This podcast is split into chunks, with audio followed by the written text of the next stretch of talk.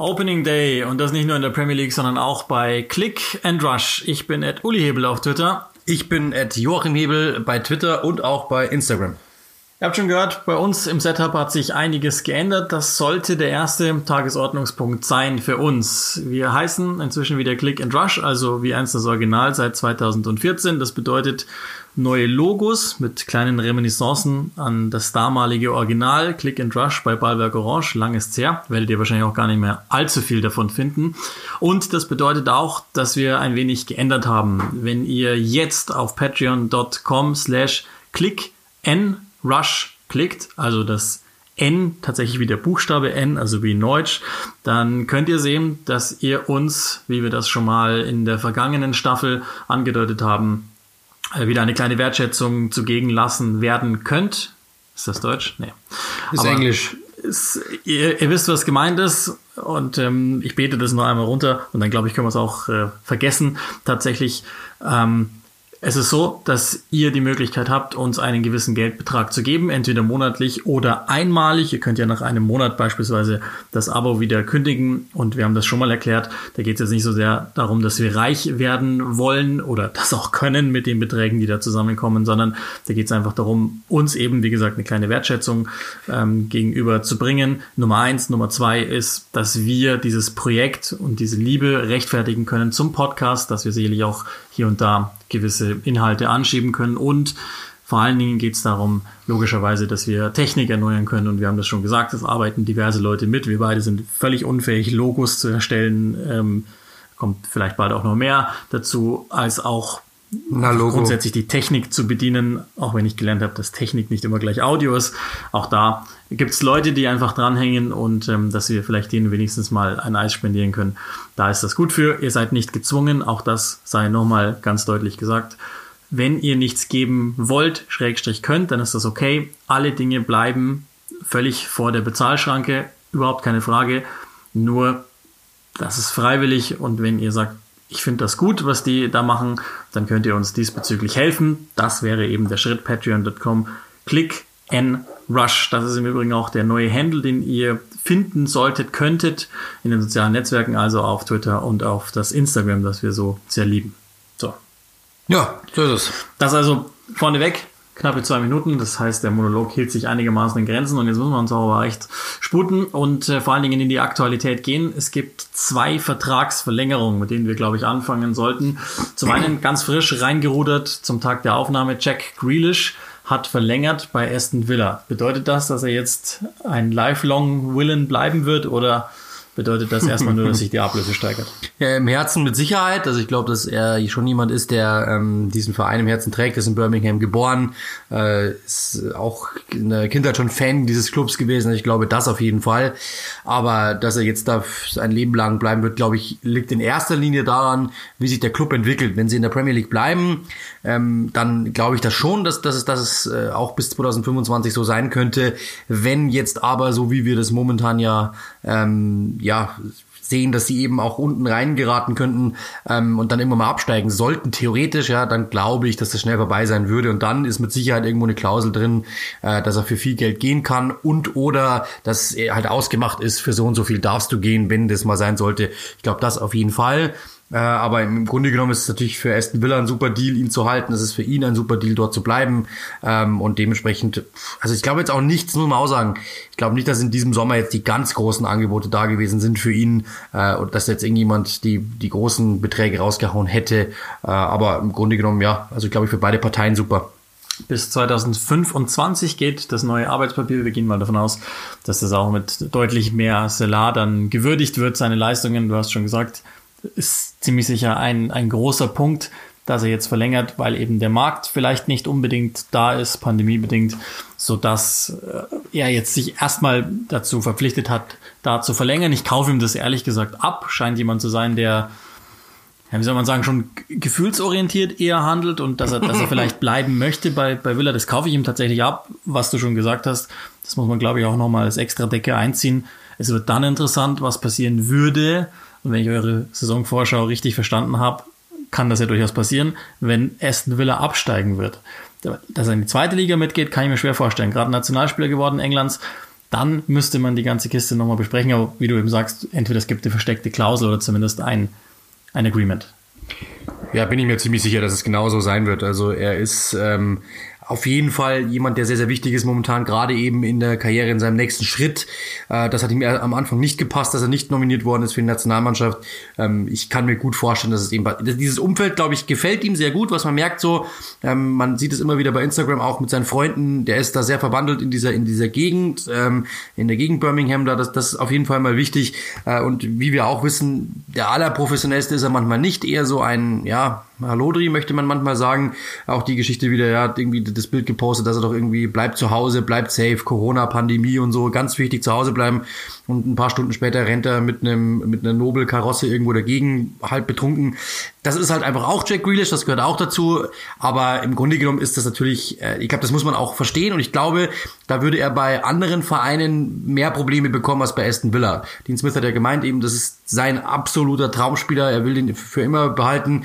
Angeblich hätte er ja auch schon in der, in der Nacht des Klassenerhalts ähm, mit Sambuka den neuen Vertrag unterschrieben. Jetzt wissen wir, dass also aus Sambuka dann am Ende auch doch echt Tinte geworden ist grundsätzlich also positive Nachrichten für Aston Villa. Ich gebe aber zu bedenken, hundertprozentig wird der das Gehaltsgefüge ordentlich gesprengt haben jetzt, also mit, mit hoher Wahrscheinlichkeit der deutlich bestbezahlte Spieler in dem Kader sein.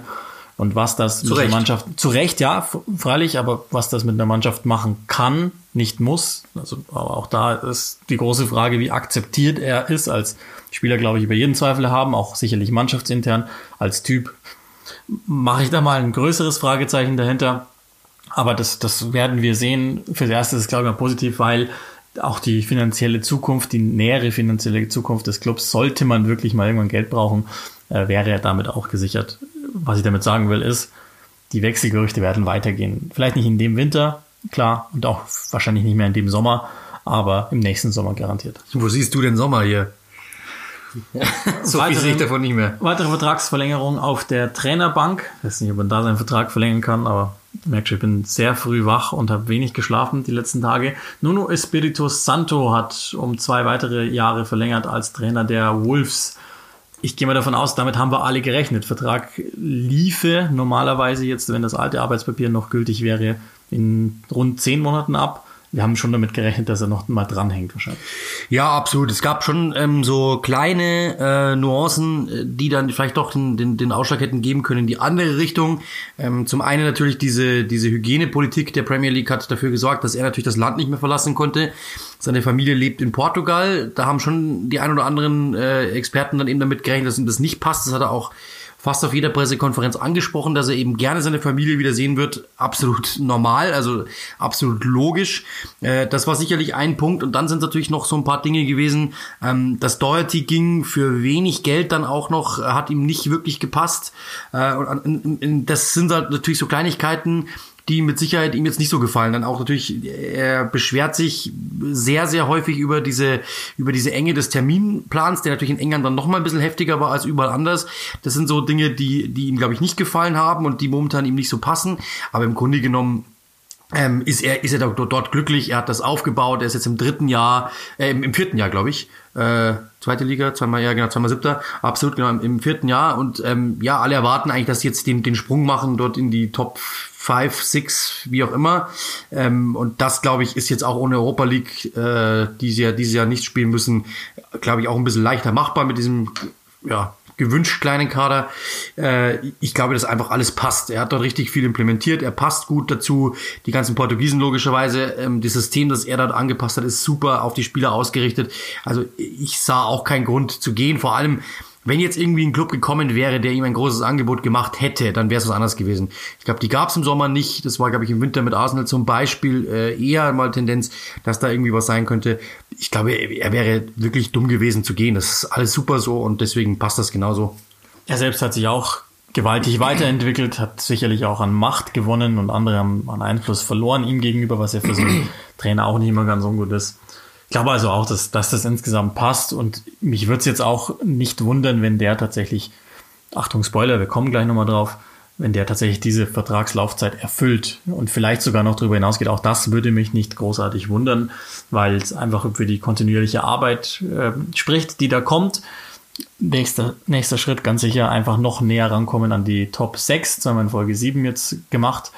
Ähm, ich glaube, 7 wäre auch tatsächlich gerade wieder ein Erfolg, so wie sich die Liga entwickelt. Aber was ich damit meine, ist eher die semantische Art und Weise näher an die Top 6, die aktuellen Top 6 ranzukommen. Das wird der nächste Schritt sein und realistischer Zeitraum dafür mag ungefähr der Vertragszeitraum sein, um wirklich verifizieren zu können, ja, möglich oder nein, unmöglich, denke ich mal. Er selbst sagt, es geht nicht um äh, Tabellenplätze. Also darum geht es uns überhaupt nicht, meinte er, sondern es geht eher darum, äh, eben das Spiel weiterzuentwickeln der Mannschaft, das kontinuierlich Jahr für Jahr, was dann am Ende dabei rauskommt, ist ihm egal. Ähm, er meinte, sie haben sich im Vergleich vom letzten Jahr auf, oder vom vorletzten Jahr auf letztes Jahr verbessert.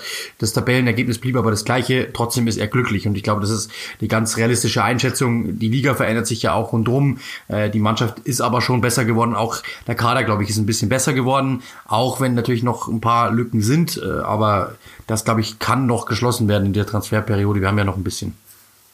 Der FC Chelsea hat stark eingekauft in dem Sommer und das ist nicht überall auf Gegenliebe gestoßen. Wir werden gleich über die bisherige Transferphase Chelseas sprechen und was da noch dazu kommen soll.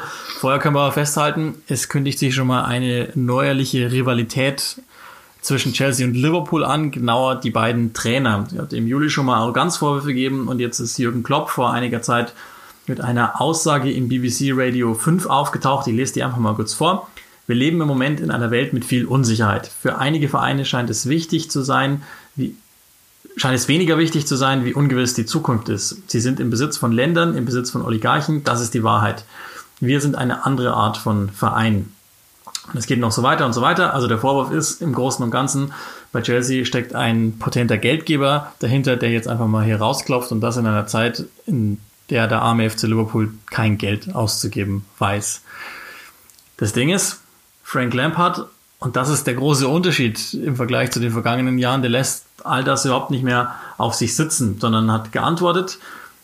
Die Antwort ist wie folgt es macht keinen Sinn, mit dem Rechnen anzufangen. Wir wissen, dass Liverpool auch sehr viel ausgegeben hat. Liverpool hat eine fantastische Geschichte geschrieben in den viereinhalb oder fünf Jahren, in denen Klopp dort ist. Es ist ihnen gelungen, mit den richtigen Verstärkungen auf ein wirklich hohes Niveau zu kommen. Die Realität ist, dass die meisten Vereine, die in der heutigen Zeit die Liga gewinnen, gut eingekauft haben und das auf recht hohem monetären Niveau. Punkt, Punkt, Punkt. Wir alle kennen die Namen, die dann in der Folge kommen. Salah, Mané, Virgil van Dijk, kann man da noch einen nennen. Also äh, Alisson Becker natürlich zum Beispiel. Also ich gehe da vollkommen mit, ehrlich gesagt. Ich finde, das ist äh, immer so ein bisschen. Also ich glaube, du kommst aus dieser Geschichte nicht raus, ohne irgendwie neidisch zu klingen. Ich glaube, das ist das große Problem. Vielleicht hat er sogar einen Punkt, Jürgen Klopp, vielleicht aber auch nicht. Das ist dann vollkommen mal dahingestellt. Aber du, du wirkst halt immer so ein bisschen. Und das ist immer das große Problem, glaube ich, daran. Das, glaube ich, will er nicht. Und da er hat einen großen Vorteil, er ist Jürgen Klopp. Ja, jedem anderen Trainer würde das negativ ausgelegt werden. Wenn Mourinho das sagen würde, würde sofort heißen, ja, typisch wieder er und da will er wieder und ich bin ehrlich gesagt kein Fan von solchen Aussagen. Wenn man sich das mal überlegt, äh, Chelsea hat, ich habe das, ich habe das mal rausgerechnet, ähm, Chelsea hat seit 2014 netto 200 Millionen Euro ausgegeben. Ich glaube, das ist eine, eine Summe, die ist eigentlich in dieser Premier League überhaupt nichts, wenn man das mal so nun, man glaubt immer, Chelsea ist der große Spender, die verkaufen aber auch sehr, sehr gut. Wenn man jetzt zum Beispiel mal überlegt, dass alleine Morata verkauft worden ist, Passai jetzt verkauft worden ist, diese Mannschaft hat auch schon was eingenommen, so ist es nicht. Ja, sie haben diese Saison netto 150 Millionen ausgegeben, aber sie wissen ja auch ganz genau, die sind ja nicht doof. Sie wissen ganz genau, der Markt ist momentan so instabil wie selten zuvor. Wenn du ein bisschen Geld auf der Bank hast, kaufst du jetzt ein, weil alle anderen haben kein Geld. Du sagst, komm, wir machen das jetzt, weil jetzt kriegen wir Spieler. Überlegen wir uns mal, Corona gäbe es nicht. Dann wäre Barcelona auf dem Markt gewesen, dann wäre Real Madrid auf dem Markt gewesen und vielleicht auch ein oder andere Premier League ist. Und dann hätte Kai Havertz mit Sicherheit ein anderes Angebot bekommen von einem anderen Club und er wäre niemals bei Chelsea gelandet. Dasselbe für Timo Werner. Insofern da einfach mal reinzugehen und zu sagen, hey, wir geben Geld aus, wir holen die und wir wissen doch ganz genau, wenn wir Kai Havertz in, selbst in einem Jahr verkaufen, kriegen wir mehr Geld dafür. Also das ist auch kluges Investment. Und dann muss man eben auch sehen, dass äh, jede Mannschaft irgendwann mal Phasen hat, in denen sie sagt oder in, in, der sie sagt, wir müssen jetzt Geld in die Hand nehmen. Das war, ist ganz normal. Und das ist, hat Liverpool auch getan, sonst wäre diese äh, Titelregentschaften oder wären die nicht möglich gewesen weil geschenkt bekommst du es nicht. Wie viele Mannschaften kennen wir, die aus der, die aus der zweiten Liga aufgestiegen sind und Meister geworden sind? Leicester ist die einzige. Danach wurden sie zerfleddert. Also insofern, sie müssen im Endeffekt investieren. Das tun alle Mannschaften. Frank Lampard meinte, wo das Geld dann herkommt, ob es von einem Oligarchen ist oder von irgendeiner Fanbase Sports Group, wie es bei Liverpool der Fall ist. Arm sind, ist kein Premier League Besitzer und von den Top Teams, wenn du die, wenn du dir so ein Team leisten kannst, dann kannst du auch nicht arm sein. Also insofern, ich glaube, das ist einfach nur so ein bisschen dann rüberblicken auf, ja, dann haben die halt noch mehr Geld als wir. Ja, Klopp würde vielleicht auch ganz gerne und ich glaube, das ist dann so der Hintergrund der Geschichte.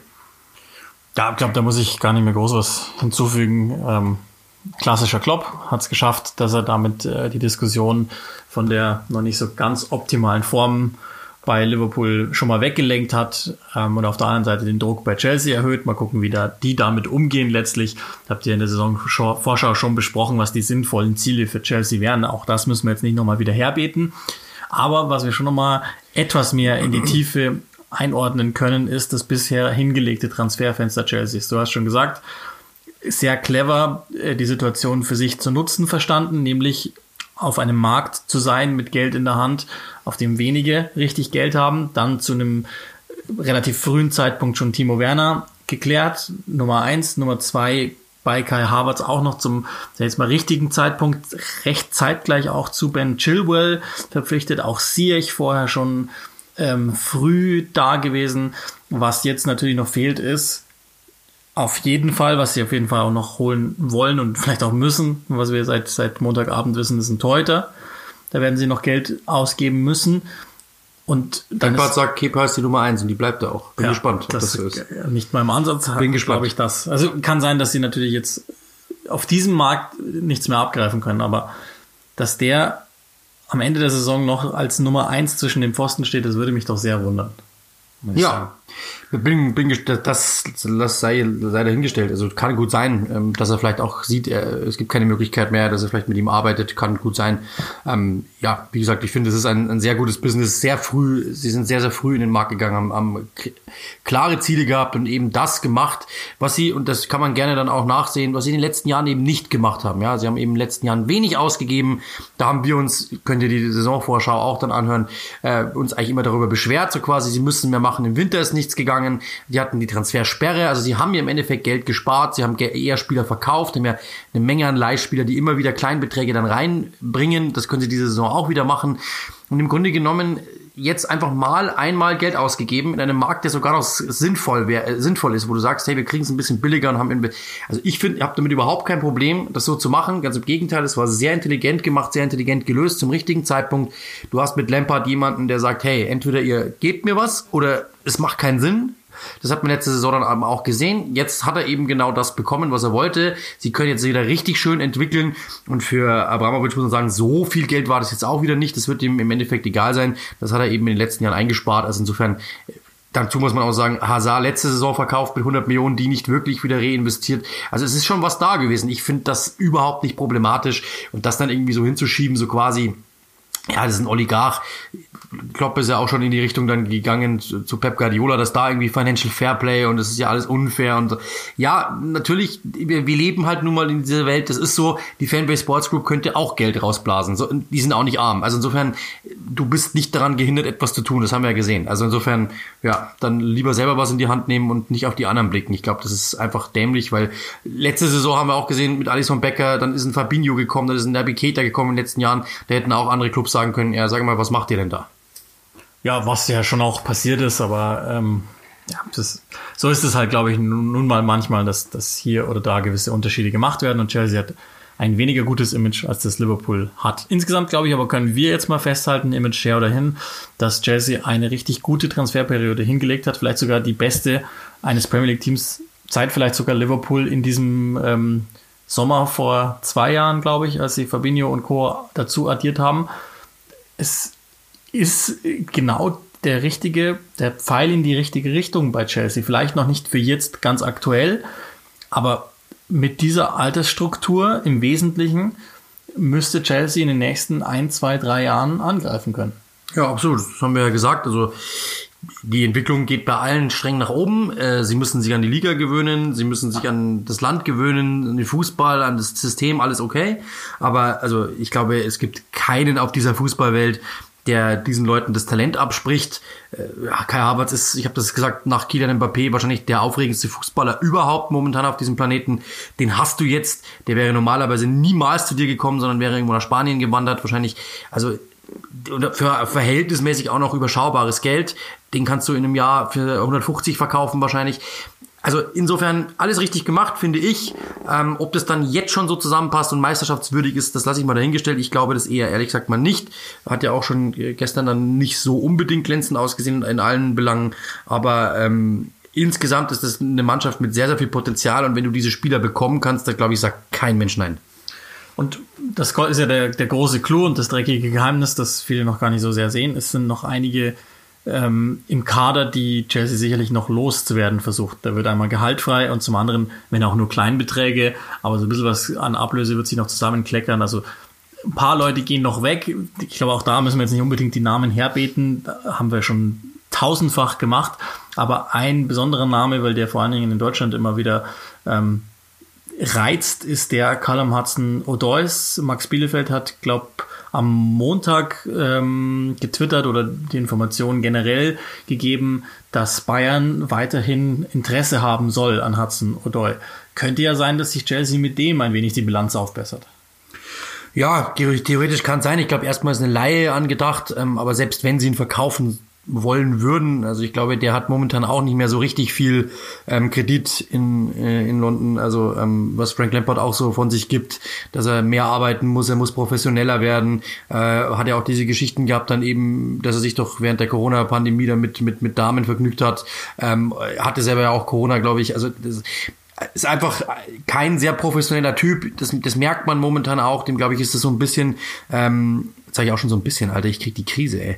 Ähm, das, ist, das ist ihm einfach zu Kopf gestiegen und das ist das große Problem. Äh, der ist momentan überhaupt nicht gesetzt. Also gestern zum Beispiel, wir können uns die Aufstellung ja mal anschauen, oder wenn man da mal drauf blickt, genau da hätten sie eigentlich einen wie ihn brauchen können. Es gab eigentlich keinen richtigen Außenspieler gestern in, in, in diesem Spiel ähm, gegen Brighton und, und genau da hätte er eigentlich reingepasst. Das Ding ist halt nur mal aber, dass er einfach nicht dieses Level hat, ich glaube auch nicht diesen Biss mitbringt, nicht diese Arbeits, nicht diesen Arbeitsethos mitbringt, den Lampard sich wünscht und dementsprechend ist er momentan eher raus. Also es ist gut möglich. Es ist gut möglich, dass man, dass man ihn dann doch noch gehen lässt. Im Endeffekt wäre auch das clever gewesen. Du verlängerst ihn erstmal, musst ihn nicht für wenig Geld abgeben, sondern jetzt muss jemand kommen, der sagt, ich zahle wirklich den vollen Betrag, den ihr euch vorstellt, weil er hat einen langen, er hat einen langen Deal. Und ja, also insofern, Problem ist es ja nicht. Talent hat er ja, vielleicht kriegst du ihn hin und ansonsten kannst du ihn verkaufen. Also ich glaube auch da Lampard in der Pole Position. Ja, ich könnte es mir auch tatsächlich sehr gut vorstellen. So, damit haben wir alles ähm, nicht aktuelle sozusagen, nicht sportliche,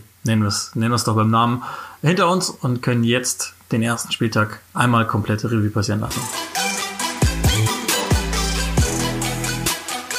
Und genauso machen wir das, wie gehabt, in einer Kategorie, die wir einst Sentenced getauft haben. Vorneweg, das werden wir heute nicht schaffen, ist auch, glaube ich, gar nicht sinnvoll. Es ist an der Zeit, ein bisschen überzureagieren und den ersten Spieltag zumindest mal Revue passieren lassen sollten und dann kann man ja zu einzelnen Teams und die Zielsetzungen bzw. die Eindrücke, die sie hinterlassen haben, ganz gute Worte verlieren. Legen wir doch genau in der Chronologie los. Fulham gegen Arsenal, das war das erste Spiel der laufenden Saison. Vielleicht mache ich mal Fulham als Aufsteiger mit für mich überraschend derselben Startformation reingegangen, die ich erwartet hatte. Also keine Neuzugänge, sondern wirklich die mir bekannte Truppe aber auch die mir bekannten Limits gezeigt gegen Arsenal. Also das wird ein langer Weg, trotz aller versuchter Ballbesitzorgien. Ja, ähm, wir haben ja dann, dann in einer Folge auch gesprochen, dass jetzt wieder losgeht, dass sie Spieler verpflichten ohne Ende, was ja in der, in der Abstiegssaison dann so der Kritikpunkt war, dass sie die Mannschaft auseinandergewürfelt haben. Ich glaube, wenn das jetzt so bleibt, dass sie sagen, sie ergänzen nur in Anführungszeichen, ist es ja okay, aber der Verdacht ist schon wieder, dass da irgendwie was passieren könnte. Aber gut, äh, immer in Arsenal muss man sagen, Respekt, äh, guter Start. Ähm, ich glaube, das, das mit Arteta passt einfach wirklich. Also du hast immer das Gefühl, die haben Grip. Lacazette mit dem ersten Tor der Saison, auch das, glaube ich, muss man herausstellen.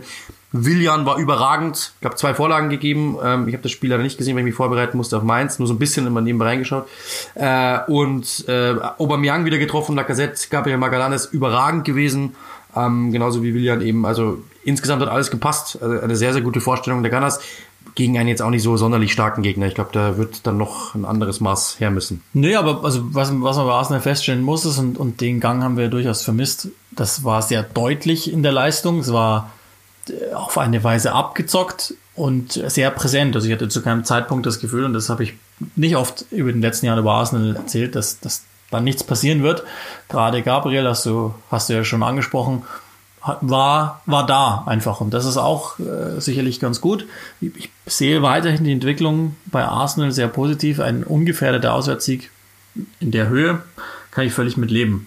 Die beiden Manchester Clubs sind natürlich vollkommen in der Krise. Ohne Punkte nach dem, nach dem ersten Spieltag. Spiele gegen Burnley und Aston Villa sind aus bekannten Gründen ja vorerst verschoben worden. Und dann geht's weiter mit Crystal Palace gegen Southampton. Der erste Heimsieg für die Eagles. 1-0 hat es am Ende geheißen in einem Spiel, das du noch gut in Erinnerung haben dürftest. Ja, das habe ich kommentiert äh, am Samstag äh, bei Sky.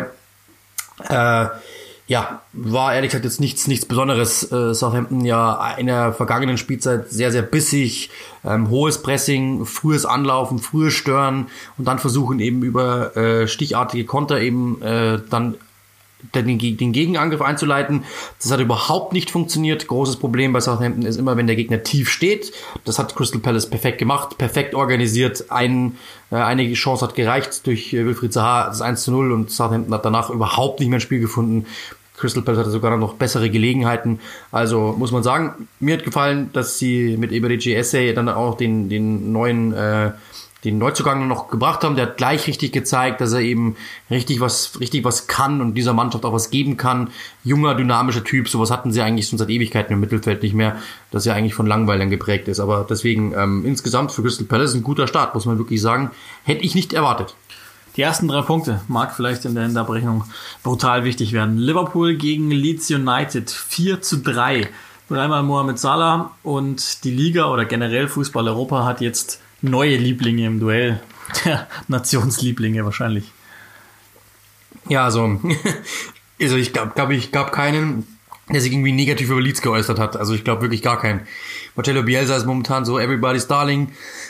Leeds ist Everybody's Darling. Die Trikots sind ausverkauft, auch in Deutschland. Also ähm, hat Spaß gemacht, das, das zuzusehen. Bei der Mannschaft natürlich defensiv wild, wenn selbst Virgil van Dijk mal irgendwie aussieht wie ein, wie noch bei Celtics. Wobei, das tut, das tut er ehrlich gesagt öfter seit Restart. Also so ja, das auf jeden Fall. 100 Prozent ja. Aber ich nicht d'accord mit. Es ist trotzdem immer noch etwas, das du nicht oft siehst, ja. Wenn Michael Jackson auf der Bühne steht, dann erwartest du, dass er den Ton trifft. Und wenn er das nicht tut, dann, dann ist ja, klar, dann, dann, schaut, dann schauen alle. Und deswegen, ja, war ein wildes Spiel. Ähm, mir hat sehr gut gefallen, dass Leeds äh, echt wirklich auch versucht hat mitzuspielen. Aber das haben wir ehrlich gesagt auch so erwartet. Also ich habe jetzt nicht gedacht, dass das so ein Team wird, das sich hinten reinstellt, sondern Bielsa steht ja für, hey, wir probieren es mal. Und die Ideen, die er hat, sind so intelligent und gewieft, dass er auch gegen Liverpool ähm, Stress produzieren kann. Deswegen, das hat mich jetzt nicht gewundert also ich fand's, fand's natürlich, ein, also, wer fand das nicht unterhalten, dieses Spiel. Äh, es war so ein bisschen verrückt. Zwei, zwei Punkte dazu. Liverpool wieder eine Ergebnismaschine, wenn auch sicherlich mit mehr Gegentoren, geschluckten Gegentoren, als ihnen lieb ist, aber zumindest, und das war ja auch immer ein wesentlicher Punkt der vergangenen Saison, am Ende haben sie es irgendwie hingebogen. Das ist wieder der Fall, das gebe ich nur schon mal so mit für die Saison. Und auf der anderen Seite haben wir Leeds United, die jeder gelobt hat, außer der Trainer. Und das sagt ganz viel aus über Marcelo Bielsa. Spielweise ja. Das, das ist erstaunlich, wie die sich hinter dem Pressing einfach exakt positioniert haben, um die Bälle zu bekommen. Da hat es schon unheimlich viel gestimmt. Liegt sicherlich auch daran, dass die Truppe zu großen Teilen ähm, schon länger zusammen spielt bei Leeds. Also auch da sind jetzt die, die ganz großen Neuzugänge äh, noch nicht mit reingeworfen. Das wird sicherlich peu à peu noch kommen. Koch sicher mit einem schwierigen Debüt. Aber insgesamt äh, eine mutige Spielweise. Und ich glaube schon auch, dass ähm, Leeds, und, und ich glaube, da erzählen wir jetzt auch nichts mehr Neues, deswegen können wir das Spiel dann auch relativ schnell verlassen, so viel mit dem Abstieg nicht zu tun haben sollte. Es sei denn, und das ist das größte Problem, die ganz großen Verletzungssorgen gingen los, weil dann haben sie ein echtes Problem. West Ham United 0 gegen Newcastle United 2. Ich weiß auch nicht so recht, was ich mit West Ham anfangen soll. Auch da werden wir sicherlich später gleich nochmal drauf kommen. Ähm, erstmal Kompliment an Newcastle, die mit einigen Neuzugängen ähm, gespielt haben und, und generell aufgewartet sind. Für mich auch ein recht sauberes Transferfenster. Generell die Entwicklung bei Newcastle nachdem wir ja Ihnen zwei Sondersendungen gewidmet hatten, inklusive saudi-arabischem Verkauf. Aber insgesamt Entwicklung ist für mich positiv bei Newcastle. Absolut. Also alle erwarteten, dass eben die Scheichs da einsteigen und es richtig, richtig Geld gibt. Das ist nicht passiert. Das heißt, Plan B musste her. Es mussten Spieler verhältnismäßig günstig her. Und das hat eigentlich super funktioniert. Also du hast mit Jeff, mit Jeff Hendrick, mit Callum Wilson, mit Fraser und natürlich auch mit Jamal Lewis vier Spieler geholt, die absolut Premier League erfahren sind, die jedem Team weiterhelfen können, zumindest einfach den Kader aufpolstern können. Ähm, und die haben alle auch funktioniert, haben alle ihren Teil beigetragen. Hendrick und Wilson haben getroffen. Also ich muss echt sagen, ich habe dann vor der letzten Saison oder so mittendrin in der Saison, als das mit Saudi-Arabien noch nicht war, war das so einer der, äh, einer der Clubs, die drohten, richtig so langweilig zu werden. Und das ist wieder genau das Gegenteil. Also ich habe richtig viel Spaß an dem, was die da getan haben äh, und finde die Deals alle clever gemacht. Also es ist wirklich so, alle dachten irgendwie so, selbst der Steve Bruce, ich weiß nicht, wie viel Geld ich bekommen werde, wahrscheinlich nicht so viel. Und jetzt plötzlich macht er dann vier Deals, die so clever sind und die alle Sinn machen und die auch sofort weiterhelfen. Also dementsprechend wirklich Respekt. Das gefällt mir sehr gut und ist eine, eine der aufregendsten Mannschaften, finde ich, momentan so aus dem Mittelfeld. West Brom verliert zu Hause bei Premier League Wiederankunft 0-3 gegen Leicester City. Das habe ich auch so mit einem Auge verfolgt. Ähm, zur Halbzeit war, war recht wenig los und dann hat Leicester einfach die gewisse Klasse walten lassen. Logischerweise in Jamie Vardy. Castagne hat auch schon mal gezeigt, dass das durchaus gehen kann. Ich glaube, dabei kann man es sogar auch bewenden lassen. Und dann ähm, möchte ich ein Spiel noch auslassen vom Sonntag aus ähm, sendungstechnischen Gründen. Gehen wir zum Montagabend. Auch da hast du ja wieder, ähm, hast du ja wieder dem Spiel deine Stimme geliehen. Sheffield United 0, Wolverhampton 2. Ein Auswärtssieg der so typisch war wie auch untypisch einerseits bei Wolverhampton.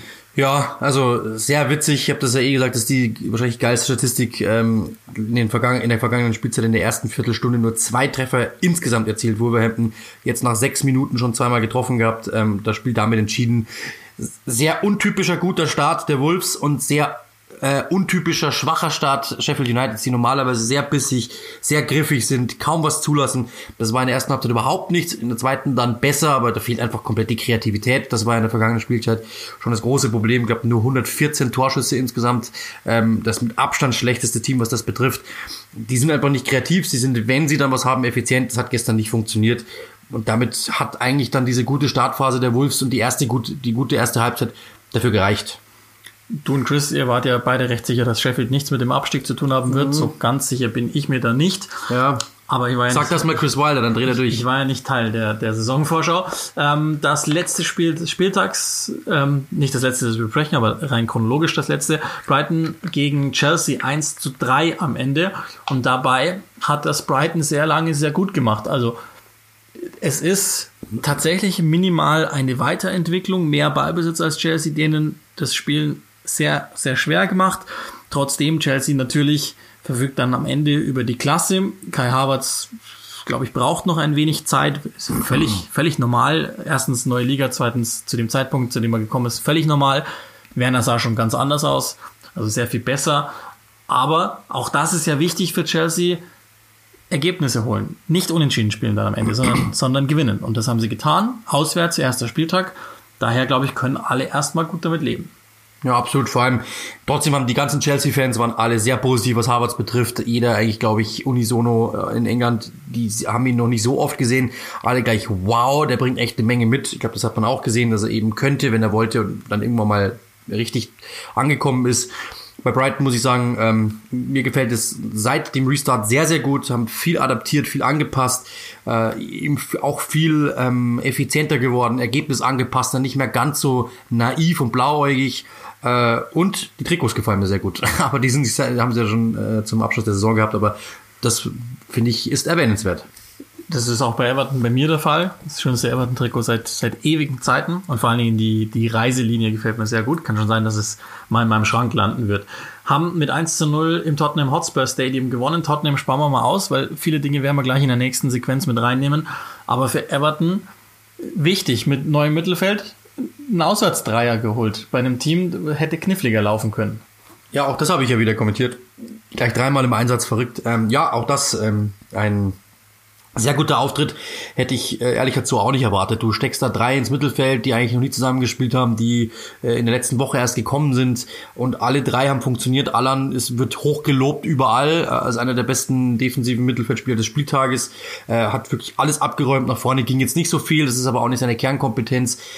Ich fand es taktisch von Ancelotti einfach brillant, ja, einfach wirklich das, das, so, das so zu machen, dass Tottenham gar nicht wirklich äh, zustande bekommen hat. Und das war eigentlich echt eine ordentliche Leistung, gerade eben mit Hinblick darauf, dass die Spieler alle neu waren und noch nicht so wirklich eingespielt waren. Es hätte auch weit höher ausgehen können, wenn Richarlison äh, wirklich da ein bisschen effizienter gewesen wäre. Also sehr ordentliche Leistung. Ich finde, das Transferfenster ist auf den ersten Blick, dachte ich mir so, wow, hätte ein bisschen mehr Dynamik vertragen können, das Mittelfeld. So passt's aber. James Rodriguez, also man sieht einfach, was der am Ball kann. Also das muss man wirklich lassen, auch wenn er die letzten Meter jetzt nicht, äh, die letzten Sprintmeter jetzt nicht unbedingt hat, aber so auf den ersten Meter mit dem Ball, die Annahmen, was er damit macht, wie er sich aus Situationen rausbewegt, das ist wirklich, also das muss man wirklich sagen, das ist eine ganz andere Liga. Ja, ich glaube trotzdem nicht. Ich glaube nicht dran, dass mich das zufriedenstellen wird bei Everton. Aber gucken wir es uns an. Glaube ich auch ich nicht. auch. Im Übrigen am. Mittwoch äh, könnt ihr, könnt ihr das sehen gegen Salford auf der Zone, ähm, dann im EFL Cup. Und ähm, jetzt wird euch gleich das Lichtchen aufgehen, das ich euch versprochen habe, warum wir Tottenham Hotspur ausgespart haben.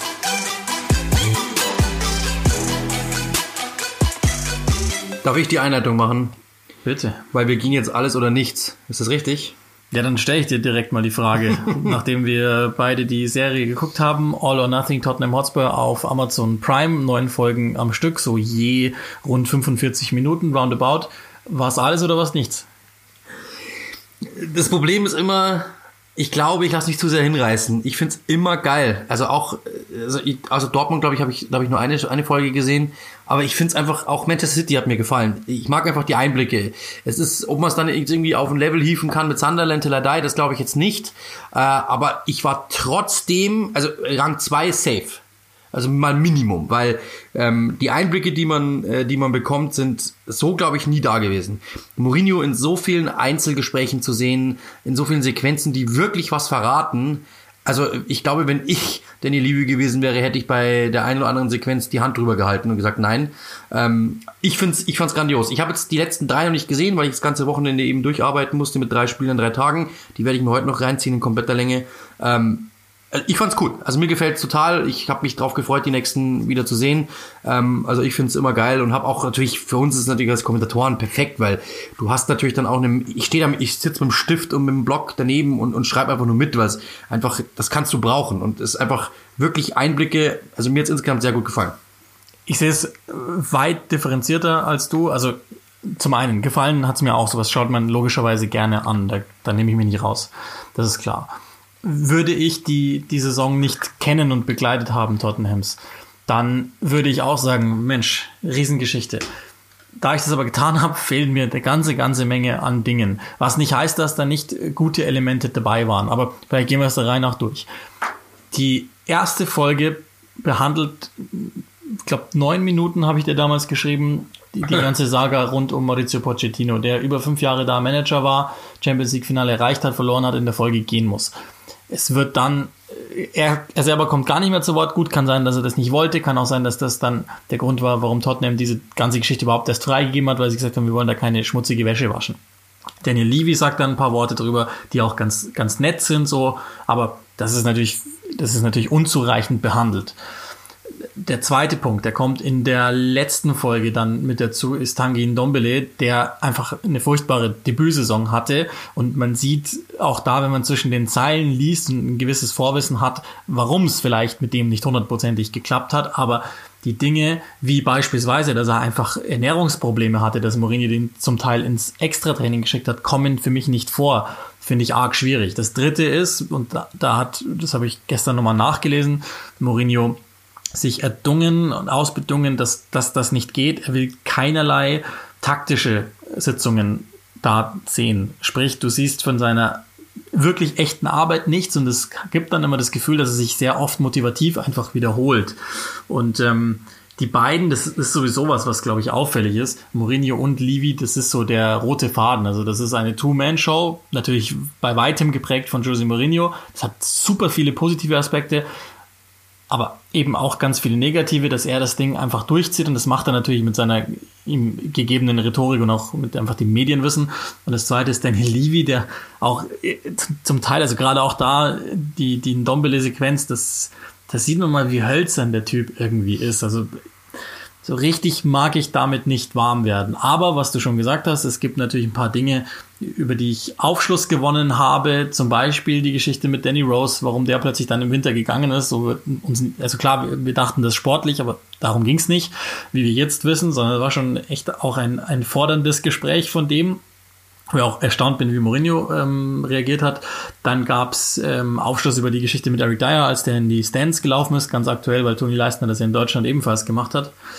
Ähm, und äh, hier und da so zwischen den Zeilen ein paar Dinge, die man lesen konnte, ein paar Spieler, die man vielleicht noch besser einschätzen konnte, auch die Denkweise Mourinhos über seine Spieler und so weiter.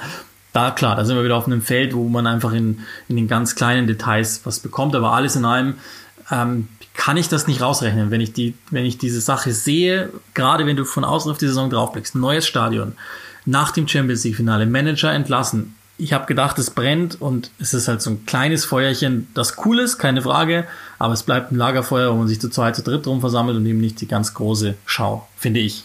Ja, absolut. Also ich, ich meinte eher auch so die, die einzelnen ähm, äh, die Höhen, finde ich, die waren ungesehen. Also ich habe noch nie so viele Momente gehabt, wo ich mir wirklich dachte, wow krass, die Sequenz schaue ich mir jetzt nochmal an, weil es war jetzt echt cool. Oder ich sehr oft erschrocken bin, dass ich mir gedacht habe, was, ernsthaft? Da bleibt jetzt mit der Kamera drauf, da dürft ihr draufbleiben? Wahnsinn. Also das Gespräch mit Harry Kane, das Gespräch mit Dyer, das Gespräch mit Della Alley, so diese Gespräche auch unter den Trainern, wie sie so äh, die ersten Wahrnehmungen auf dem Trainingsplatz, das, das hat mir super gefallen. In der Gänze gebe ich dir natürlich komplett recht. Also du hast immer das Gefühl gehabt, so, das ist dann am Ende doch noch eine ganz nette Saison geworden, was ja eigentlich faktisch nicht stimmt. Also es ist eine, eine, eine, schwache Saison gewesen. Klar, am Ende dann ist ja noch einigermaßen gerettet worden, aber es war keine gute Saison, weil selbst die letzten Spiele waren dann auch nicht schön anzusehen, sondern einfach nur noch Ergebnisfußball. Ähm, die, also insgesamt hast du vollkommen recht, natürlich, aber ich finde, die Höhen, die waren einfach wirklich noch nicht da gewesen. Also ich habe nicht solche, die Sequenzen hätte ich mir nicht erwartet.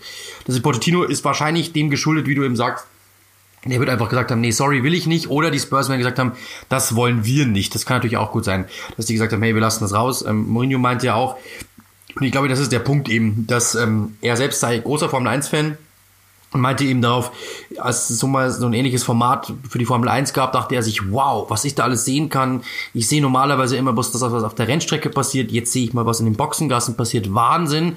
Und genauso, glaube ich, geht's dem Fußballfan dort auch. Du siehst endlich mal, wie Trainer mit Spielern sprechen.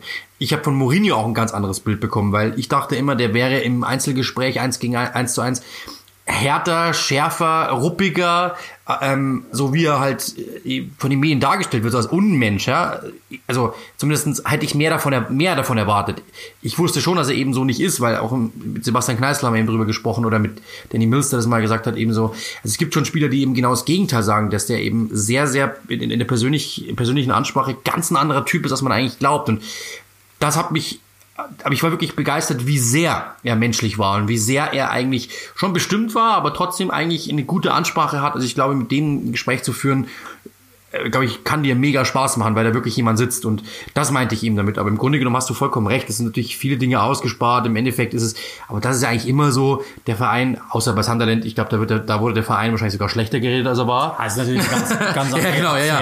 Aber bei Sunderland war es halt eher so, da hatten sie Spaß daran gefunden, zu zeigen, wie der Abgrund ist. Und da, bei, bei diesem Verein hat man eher immer das Gefühl, da sitzt der PR-Manager daneben und sagt, das könnt ihr so nicht machen, ihr müsst uns schon ein bisschen besser darstellen. Und das ist es natürlich, klar es gibt die erste Stimme aus England, die natürlich sagen, so quasi, wenn man mal vergleicht, was Mourinho eigentlich wirklich getan hat und wie er dargestellt wird, das sind zwei Welten. Ich glaube, das ist nicht ganz falsch, aber auch nicht, nicht ganz richtig, weil die Ergebnisse hat er gebracht. Ja, die Mourinho-Tabelle sagt Rang 4. Wenn das Tottenham geworden wäre, wäre keiner beleidigt gewesen in, in der ganzen Stadt. Also insofern, er hat schon seinen Job getan. Äh, das ist alles auf, auf, auf Gegenwart ausgerichtet. Er muss jetzt und er will jetzt und er will nicht in sieben Jahren.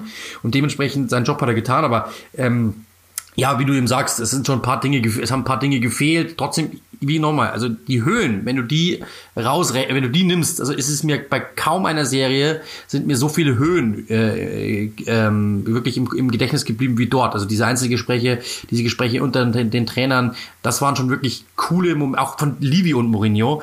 Das sind wirklich Gespräche gewesen, wo ich mir wirklich gedacht habe, wow, dass wir die mal sehen dürfen, das freut mich. Also Daniel Levy und, und Jose Mourinho, da hatte nur einer Bock aufs Mittagessen miteinander.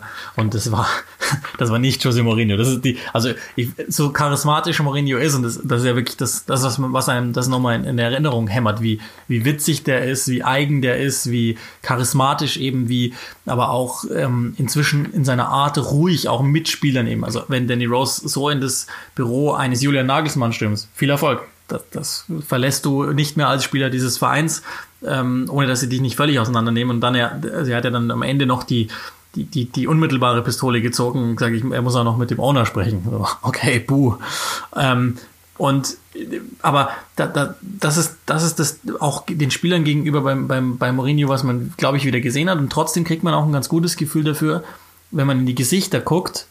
Und ein Dombele, glaube ich, ist das erste Mal in Folge 8 tatsächlich aufgefallen, aber wenn man in die Gesichter blickt, der Spieler, wie sie ihn anschauen, wenn er spricht, dann merkt man schon, wer ihn nicht so cool findet. Und man merkt aber den, der Großteil der Truppe, die, die wirklich denken, ja, das passt jetzt. Und die auch verstanden haben, ähm, und das ist immer wieder beim Spiel vom Sonntag, dass, dass es wirklich richtig ist, was er sagt. Nämlich, sie müssen einfach ein bisschen garstiger sein, um es jetzt mal komplett zusammenzufassen. Und ähm, ja, er hat jetzt auch schon wieder durchaus öffentlich ähm, ein paar Dinge angeprangert, Mourinho, wo ja viele englische Journalisten wieder sagen, jetzt ist wieder das alte Gesicht von ihm da und so. Ja, aber also das muss man ja schon im Kontext sehen. Die ganze Welt hat ja gerade gesehen, wie er das angesprochen hat. Und nochmal, das ist mir ganz wichtig, in dem Punkt sieht man nicht die sportliche Besprechung des Ganzen, wo er sicherlich sehr viel differenzierter gesprochen hat als im motivatorischen Teil. Da bin ich mir ganz, ganz, ganz sicher, wo er immer wieder dasselbe zu sagen scheint. Ähm, weshalb ich insgesamt schon finde, dass es, dass die, die Dokumentation auf den zweiten Punkt einen besseren ähm, Eindruck hinterlässt, als es vielleicht auf dem ersten tut, jetzt so für mich diesbezüglich. Und dann gibt es halt wieder ein paar Schwächen. Also es gibt so Kleinigkeiten, die man gesehen hat, also dass Adrian Meller ähm, wie soll man sagen, lieber spielt als trainiert, glaube ich, ist klar geworden. Also komischerweise zwickt es immer, wenn es zum Training geht, dass ein Dombele ein schwierig zu handelnder Charakter ist. Sowas hat man, glaube ich, gesehen, dass ähm, eben Mourinhos Art und Weise, dass Livi, glaube ich, auch ein ganz kauziger Heinzi ist. Ich finde, was mich sehr überrascht hat, ist, ist Hugo Loris als, als echt Klartext sprechender Spieler. Vertongen hat mich überrascht. Ähm, genauso auch Harry Kane, mit dem ich überhaupt nicht zufrieden war, so als wie sie ihn gezeigt haben als als ähm, Kapitän auch. Ivory Whiteman scheint irgendwie auch ein komischer Typ zu sein.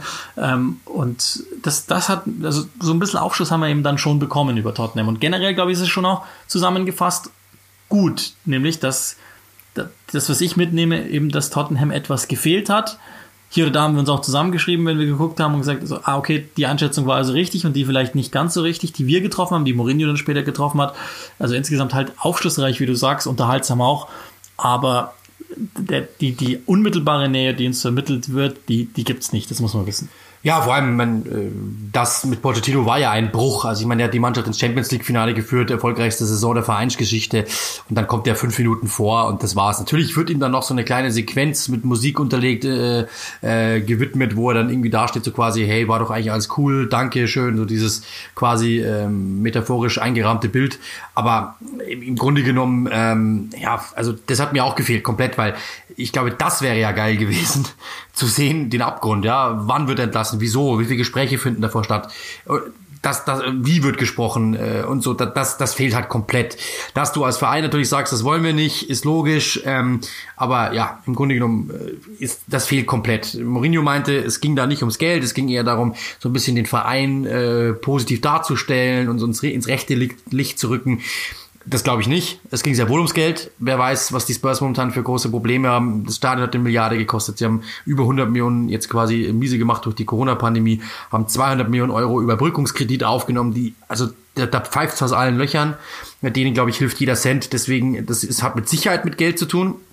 Aber das ist ja auch nicht schlimm. Also wenn du sagst, du machst es, das, dass das natürlich irgendwo PR ist, ist klar. Dass das nicht die Realität ist, ist auch klar. Ist zumindest nicht ungeschönt. Das muss uns allen klar sein. trotzdem, wie gesagt, also im Endeffekt hat es mir Spaß gemacht, Mourinho zu sehen. Ich habe es eh getwittert, einfach so vielleicht auch aus Begeisterung raus. Äh, bester Hauptdarsteller in diesem Jahr war Jose Mourinho, weil also das ist wirklich einfach nur nur geil. Also im Vergleich, wenn man es mal mit Pep nimmt, der ja da wirklich total steril dasteht und eigentlich nur hampelt und und sagt, ihr müsst, ihr müsst, ihr müsst und und und überhaupt also dagegen ist Mourinho ja wirklich ein Unterhalter. Also das ist ein ganz anderes Charisma. Ja klar, Pep kommt über, über eine andere Aura, so ein bisschen diese, diese, diese beißende, zwickende und fordernde Aura. Ich glaube, das kann dich auch motivieren. Ich würde auch, glaube ich, für den töten wollen. Ich würde diesen Menschen gefallen wollen.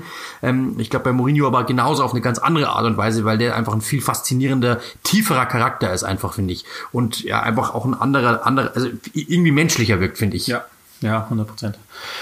Ähm, ich glaube, das ist, das ist das Fazit, das wir ziehen können. Eine der besseren äh, Dokumentationen, die es ja jetzt inzwischen langsam schon echt zuhauf gibt. Nicht ganz vergleichbar mit Sunderland. Die kommen eher über den kulturelleren Ansatz, über den Vereinsansatz. Sie erzählen viel über die Fans, über die Leidenschaft hin zum Verein. Und hier in dieser Dokumentation ist sich schon versucht worden, sich eher auf die Kabine ähm, so ein bisschen zu, zu verlassen und die zu zeigen, was in Teilen sehr gut funktioniert hat, in Teilen ich glaube auch bewusst, wie du eben sagst, eben nicht funktioniert hat. Sonst hätte es ziemlich sicher ein Sperrvermerk gegeben und dieses Ding hätte nicht gezeigt werden können.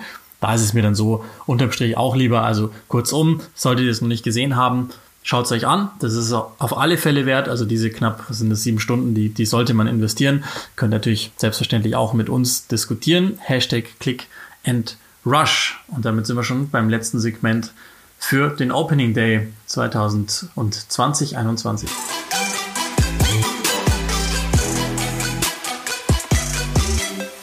Und bei dem müssen wir uns schon vorher verzeihen, dass wir etwas in die boulevardeskere Schiene abrutschen. Das geht jetzt nicht darum, dass wir jemanden an den Job wollen oder dass wir eben entsprechend boulevardesk werden wollen, sondern das soll einer gewissen Einschätzung dienen für die Trainer und damit auch die Vereine, die da unten arbeiten. Folgendes Spiel, Big Six heißt das mit Namen der Reihe nach. Heute gehen wir mal nicht von, von der 6 auf die 1 zählen, sondern von der 1 auf die 6. Ich glaube, anders wird es wenig sinnvoll.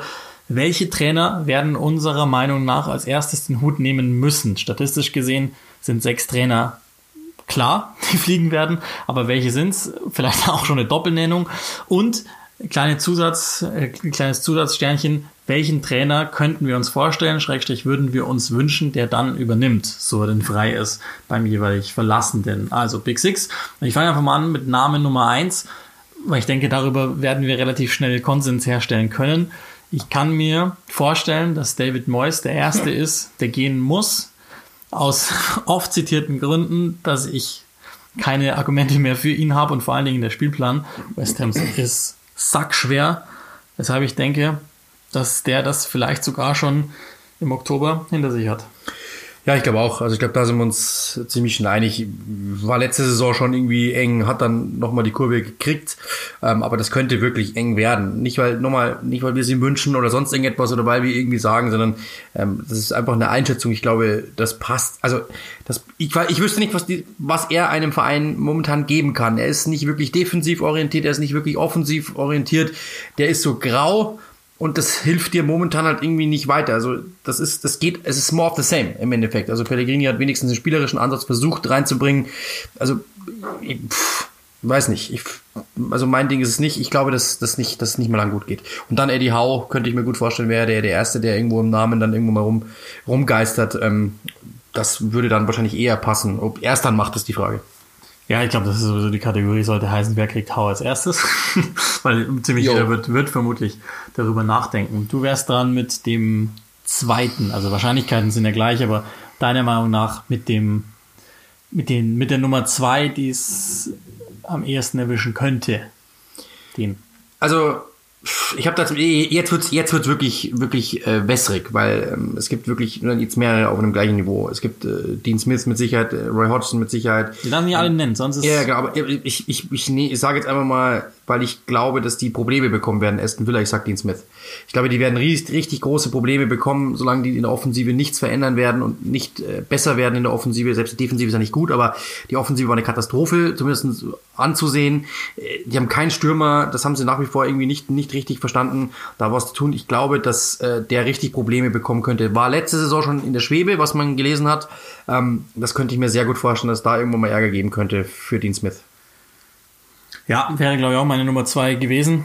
bei, bei Aston Villa, weil ich einfach grundsätzlich glaube, dass sie irgendwie mit ihm abgeschlossen haben, auch wenn er, wenn er es, ähm, ja, wenn, wenn er einfach so, wie soll man sagen, ordentliche Arbeit geleistet hat, aber eben nicht ganz das, was sie gebracht haben. Auch da wird es um Eddie Howe gehen, was ich mir bei Villa sehr gut vorstellen könnte, ist Marco Silva aus irgendwelchen Gründen. Einfach nur so des Namens wegen, dass man, dass man den irgendwie versucht. Ähm, aber glaube ich auch, ich leg die Nummer drei nach. Und das ist eine ähnliche Argumentation. Steve Bruce, auch, auch wenn der gute Arbeit leistet, wenn sie nicht sehr gut ist, glaube ich, hat Newcastle das Gefühl, dass sie was tun wollen. Einfach einen, einen größeren Namen, passend zu den größeren Namen, die sie jetzt auch im Spielerkader haben. Auch wenn es vielleicht gar nicht fair ist, ich denke, dass es ihn erwischt. Und ähm, da würde ich darauf wetten, dass die alles tun, Rafa Benitez zurückzukriegen. Ja, das Was ich auch gerne ja, nochmal wieder sehen würde. hieß es schon mal, ja, das kann gut sein. Hätte ich jetzt nicht ehrlich gesagt gehabt, ich glaube, dass, es- dass es zu gut laufen wird, als dass er, ähm, äh, die wird wieder, werden wieder so im Rang 11 rum, rum, rumschwimmen. Ich glaube nicht, dass das da jetzt, aber ja gut, kann natürlich sein. Jetzt wird es wirklich auch schwer. Ich glaube, ich nehme jetzt einfach mal jemanden, der unten drin steckt. Ich glaube, dass Scott Parker ein Problem kriegen wird. Und zwar einfach nicht, weil er irgendwie, äh, das hat mit ihm jetzt nicht unbedingt was zu tun, auch, aber ich glaube, dass Fulham einfach äh, da unten ein Problem kriegt und dann werden sie irgendwann mal versuchen, um die Liga zu halten, einfach einen anderen, einen anderen Ansatz zu wählen. Und ich glaube, das wird auf jeden Fall passieren, bin ich mir ziemlich sicher. Ja, glaube ich auch. Ähm, nicht falsch verstehen. Ich glaube, Scott Parker kann ein, ein Steve Bruce Type Manager werden, also einer, der, der hier oder da zu einem Mittelfeldverein geht und, und Erfolg haben kann auf, auf eine Weise, vielleicht jetzt nicht unbedingt langfristig, aber bei Fulham ganz aktuell, in seinen aktuellen Trainer da sind, mehrfach gesagt, halte ich den eher für das Problem, denn die Lösung. Und deshalb glaube ich auch, dass, dass es den irgendwann erwischen wird ich glaube, ich setze einfach dran an mit dem nächsten. Das, das ist ja dann schon, ähm, ist das schon mein letzter? Ja. Ähm, Slaven Bilic. Weil, weil auch da gar nicht so sehr, weil ich denke, dass er keine gute Arbeit leistet. Das hat er nachgewiesenermaßen in Liga 2. Einfach nur, weil ich denke, dass die Besitzerschaft da nicht immer mit kühlem Kopf entscheidet und irgendwann vielleicht mal sagt, komm, egal, was machen wir da? Und ähm, bei West Brom könnte dann so, also das wäre zum Beispiel wieder was, wo wir Nigel Pearson oder so, irgendwas, irgendwas total bodenständiges, Tony Pulis, so in die Richtung, vielleicht geht der nochmal dahin zurück, irgendetwas in dieser Art würde ich mir dann vorstellen, einfach nur jemand, der konsolidieren soll, auch wenn es unterm Strich ohnehin nicht reichen wird, denke ich. Ja, und jetzt glaube ich, kannst du nach dem Ausschlussverfahren gehen. Ich glaube, Chris Wilder erwischt es nicht. Ich glaube, Graham Potter erwischt es nicht. Ich glaube, Mourinho wird bleiben. Ich glaube, Hasenhüttel wird bleiben. Äh, Bielsa wird bleiben. Ähm, das sind alles so, Everton wird nichts tun. Das, nun ist Peter Santo hat gerade verlängert. Ich glaube, das gibt dann wirklich nur noch zwei Teams, die man jetzt wirklich nennen könnte. Das wäre einmal Crystal Palace und das wäre einmal Burnley. Ich glaube, Roy Hodgson wird's, könnte, könnte es am ehesten noch erwischen. Es gab Krisengespräche im Sommer, ähm, weil man ihm überhaupt nichts davon zufrieden war. Sieben der letzten acht Spiele in der vergangenen Spielzeit haben sie verloren. Das letzte Spiel noch unentschieden gespielt, immerhin. Ähm, aber gegen Tottenham, aber da war es eigentlich auch schon durch. Ansonsten, das war wirklich katastrophal zeitweilen. Er hat, er holt nur Spieler über 27, äh, jetzt endlich mal zwei, die jünger sind, aber er hatte letzte Saison nur zwei Spieler im Kader, die unter vier, äh, unter 27 waren. Das waren eben Max Meyer und Riedewald, die haben kaum gespielt. Einfach ein total veralteter Kader, der passt nicht zusammen. Saha will weg, darf aber nicht wirklich, sie verlangen zu viel. Es ist dort viel zu viel im Argen, als dass man eben sagen könnte, ähm, das wird so passen. Und Steve Parrish, glaube ich, will auch einen jüngeren Ansatz. Und ich glaube, Parrish und Howe, das könnte funktionieren. Also ich glaube, rein optisch schon mal, die beiden gehen zum gleichen Friseur. Äh, Ich glaube, das könnte funktionieren. Ähm, dass die beiden, äh, also ich, also eigentlich wäre es das Ziel gewesen, also wahrscheinlich, wenn ich der gewesen wäre, hätte ich gesagt, hey, ganz ehrlich, wir trennen uns im Sommer. Ähm, Hodgson ist sowieso, wie war die das jetzt? 73, 74, 73, glaube ich. Äh, Dann können wir in der nächsten, können wir in, äh, mit Eddie Howe in die Saison gehen. Das, glaube ich, wäre eigentlich so auch der Plan gewesen. Hat, glaube ich, wahrscheinlich eher nicht funktioniert, aber das könnte funktionieren. Um zu Burnley zu kommen, ich glaube nicht, dass sie ihn entlassen werden. Ich glaube, wer schon Deich entlässt, ist selber schuld. Aber er sagt immer wieder, wenn ich nicht investieren darf, habe ich ein Problem. Ähm, oder mit dem Club, ich will jetzt endlich mal was tun. Ich glaube, dass der vielleicht irgendwann mal sagen könnte, sorry, mir reicht's jetzt. Das könnte ich mir gut vorstellen. Das wäre, glaube ich, so als Abbinder dann noch sozusagen. Ich glaube, das deswegen, aber ich glaube nicht, dass sie ihn entlassen werden. Der könnte vielleicht heute zum Saisonende auf oder so. Das könnte ich mir vorstellen. Das ist das Ende dieser Kategorie mit der Ehrennennung für Wladimir Ivic bei Watford, der sich wahrscheinlich noch nicht mal eine neue Wohnung suchen sollte, auch wenn das ja am ersten Spieltag ganz gut ging. Kurze abbindende Frage, so wie ich das mal gelernt habe. Welchen Trainer der Top 6 erwischt's am ehesten?